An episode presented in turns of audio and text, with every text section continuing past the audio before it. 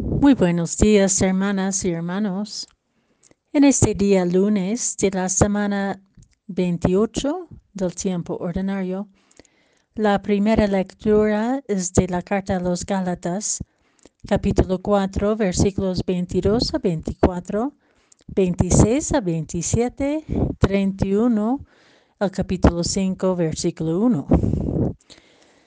El Evangelio según San Lucas, capítulo 11, versículos 29 a 32. En aquel tiempo la multitud se apiñaba alrededor de Jesús y éste comenzó a decirles, La gente de este tiempo es una gente perversa. Pide una señal pero no se le dará más señal que la de Jonás. Pues así como Jonás fue una señal para los habitantes de Nínive, lo mismo será el Hijo del Hombre para la gente de este tiempo. Cuando sean juzgados la gente de este tiempo, la reina del sur se levantará el día de juicio para condenarla, porque ella vino desde los últimos rincones de la tierra para escuchar la sabiduría de Salomón. Y aquí hay uno que es más que Salomón. Cuando sea juzgada la gente de este tiempo, los habitantes de Nínive se levantarán el día del juicio para condenarla porque ellos se convirtieron con la predicación de Jonás. Y aquí hay uno que es más que Jonás.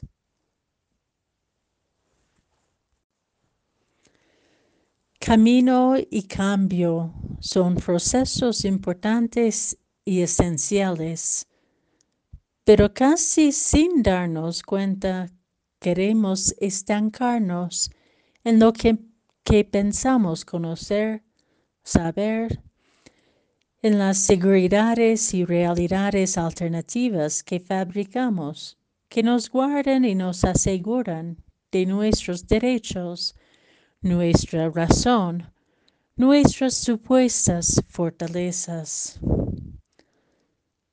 El reproche de Jesús es duro, porque es un pero es un reproche tanto para nuestra generación como la de su tiempo. Seguimos siendo esclavizados por ideologías, leyes y prácticas obsoletas o dominantes que no permiten ninguna posibilidad de cuestionamiento o cambio. Y sentimos en muchas ocasiones escandalizados por aquellos que proponen algo distinto. La invitación de Jesús hoy es dejarnos encaminar por Él y con Él a un proceso de liberación interior. Como la reina del sur se desplazó para escuchar una sabiduría distinta, estamos llamados a una búsqueda y una escucha profunda.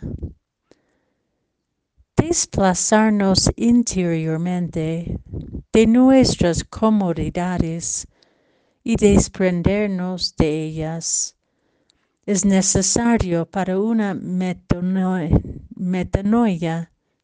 o sea, una conversión de corazón que nos abre a escuchar otra sabiduría que la, que la buena noticia de, de Cristo nos comparte. Porque es un mensaje radicalmente contradictorio a lo que este mundo, donde la mentira tiene el mismo valor que la verdad, la corrupción ya no nos escandaliza, la violencia nos divida por el temor en vez de unirnos por la paz. El individuo se impone sobre la convivencia. El mensaje de Cristo es el mensaje de misericordia y de reconciliación, de amor entregado a la muerte en cruz para no traicionarse a sí mismo, de corazón abierto que acoge la alegría de la vida, de liberación de esclavitudes para que percibamos el Espíritu en toda su creatividad y diversidad. Somos herederos, herederas de una promesa de vida en plenitud. Y como San Pablo escribe a los Gálatas en la primera lectura, esta es la libertad que nos ha dado Cristo Manténganse firmes para no caer de nuevo bajo el yugo de la esclavitud. Juntos y juntas caminamos y cambiamos, escuchamos y convertimos, perdonamos y buscamos siempre la vida que nos teje como hermanos y hermanas bajo la cruz de Cristo.